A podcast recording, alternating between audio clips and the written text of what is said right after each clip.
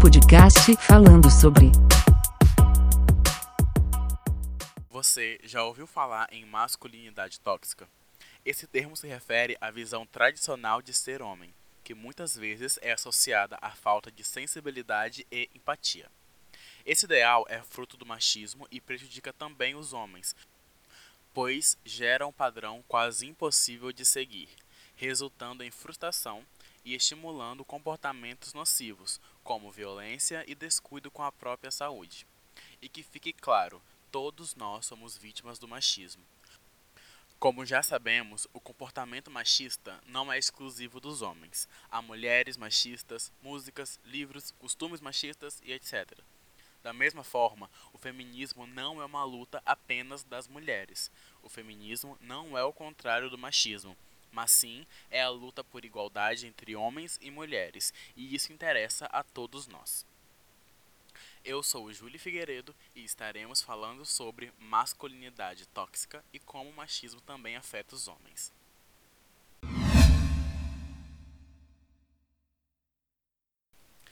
De acordo com um dossiê lançado pelo setor do Google que realiza estudos de comportamento dos internautas, 75% dos homens brasileiros entre 25 e 44 anos nunca ouviram falar em masculinidade tóxica.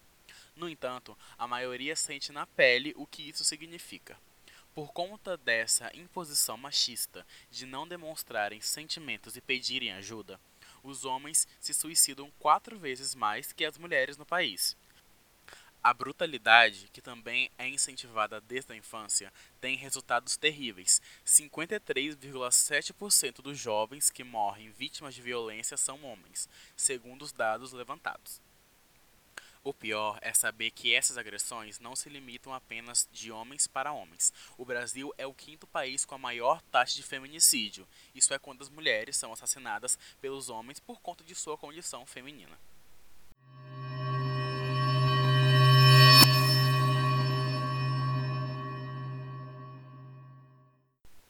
Nos ideais da masculinidade tóxica, um homem que cuida da saúde e da aparência não é homem o suficiente. Isso se reflete em doenças causadas pela falta de higiene íntima e nos altos índices de morte por câncer de próstata, que ainda temos no Brasil, pois muitos pacientes demoram para realizar um exame, impedindo um diagnóstico precoce. De acordo com a pesquisa do Google, 49% dos homens só discutem cuidados pessoais quando questionados sobre o assunto e nunca tomam a iniciativa. Essa tradição se estende à saúde mental mais da metade dos homens consultados foram chamados de gay ou afeminado ao expressarem um sentimento.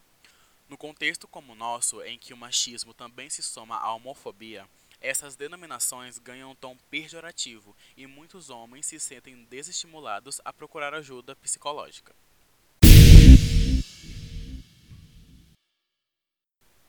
Enquanto as mulheres evoluíram rapidamente em questões comportamentais e na visão do próprio papel na sociedade nas últimas décadas, os homens ainda precisam se adequar a essa nova realidade, o que causa um descompasso nas relações heterossexuais.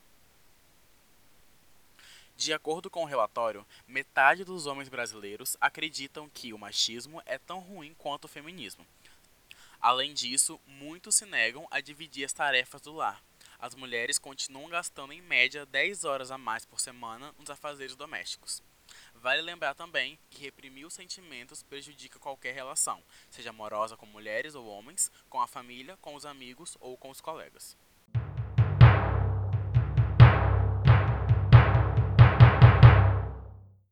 A mentalidade machista mata, fere, humilha e reprime mulheres todos os dias, em todos os cantos do mundo.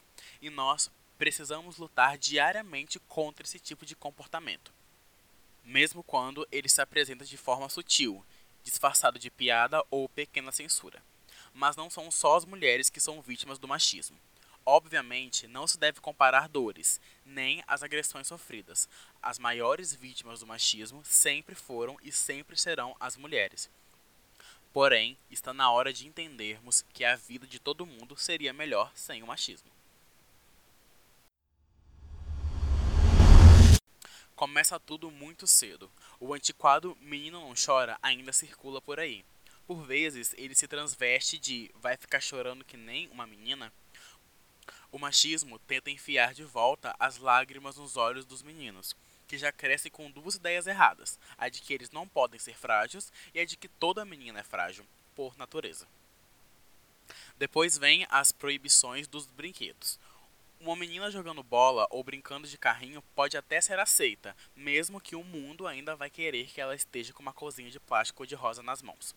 Mas um menino como a Barbie jamais passará ileso.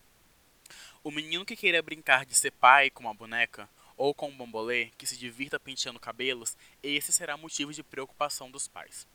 Mais tarde é a faculdade, enfermagem, psicologia, pedagogia, design de interiores, gastronomia. O machismo está pronto para mandá-los para a engenharia, para o direito e para a administração de empresas.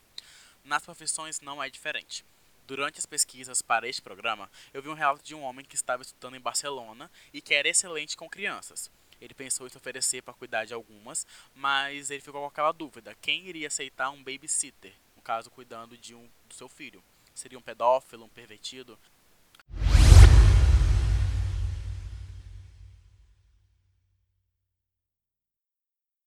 O machismo convence o mundo de que um homem que abra mão da sua carreira para cuidar dos filhos é um fracassado, disfarçando sua incompetência profissional. Convence a todos que o homem sexualmente deve funcionar como uma máquina, que nunca deverá ter falha alguma, seja no porte, na performance ou na vida útil. Que o homem precisa dirigir bem, manobrar com facilidade, saber trocar pneu, desentupir ralo e trocar a resistência do chuveiro que o homem não deve usar antirrugas, nem corretivo para acne e olheiras, nem filtro solar, que o homem não deve ter medo de barata, de escuro, de altura, de ficar solteiro e de não poder ter filhos, de se aposentar e sentir um inútil. O machismo não costuma matar homens, a não ser que esse homem beije outro homem no meio da rua. O machismo prefere matar mulheres. O machismo odeia todas as mulheres que não se encaixam em seu asqueroso e podre padrão mas também odeia os homens que não correspondem às suas tristes expectativas. Reprimem, julgam e condenam eles. Não os mata com arma de fogo, não os espanca no chão da cozinha, não os violenta nos becos escuros, mas mata sim, a cada dia, um pouco de sua liberdade, da sua paz e dos seus sonhos.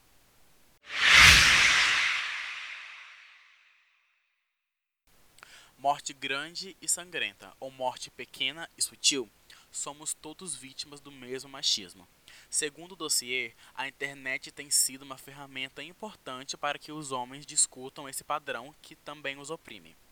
Nesse ano de 2019, já foram publicados mais de 3 mil vídeos no YouTube discutindo os padrões de masculinidade, tendo 10 milhões de visualizações do público masculino. A audiência dos homens em temas relacionados à moda cresceu 31% em 2017 o que representa uma quebra de tabu quando o assunto é cuidar melhor de nós mesmos. Exemplos nas redes sociais e nos meios de comunicação mostram que é possível sim ser gentil, demonstrar os sentimentos e prestar atenção à saúde sem afetar a sua masculinidade por isso. E a indicação que eu tenho para vocês nesse programa é do filme original da Netflix Eu Não Sou um Homem Fácil, de 2018 onde mostra um machista que acaba em um universo paralelo onde os papéis estereotipados de gênero são revertidos. Nesse filme há um contraste muito interessante entre o que é a visão machista nesse mundo machista que nós vivemos e o que seria se fosse o contrário, onde se a mulher tivesse esse pensamento que foi disseminado ao longo dos anos de que elas são seres superiores, quando na verdade somos seres iguais. Então, ver elas nessa posição de, no, de dominadoras é, é interessante, ao mesmo tempo de que ele, que é um machista, nesse mundo totalmente ao inverso do que ele está acostumado, ao que ele veio, é muito interessante. E o mais interessante é o que ele começa a pensar, o que ele começa a enxergar depois que ele sai disso. Então, essa indicação desse programa, você pode conferir, está na Netflix.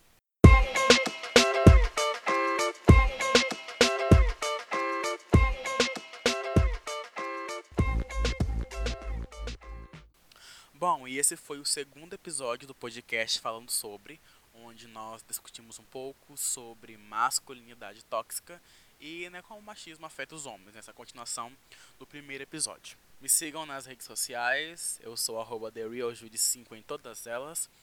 Vocês também podem mandar suas sugestões e mensagens ou dúvidas pelo e-mail pod falando sobre gmail.com e também no site bit.ly barra podcast falando sobre, que lá vai ter todos os meios que você pode falar comigo e onde, onde esse podcast está disponível. E é isso, até o próximo programa. Podcast falando sobre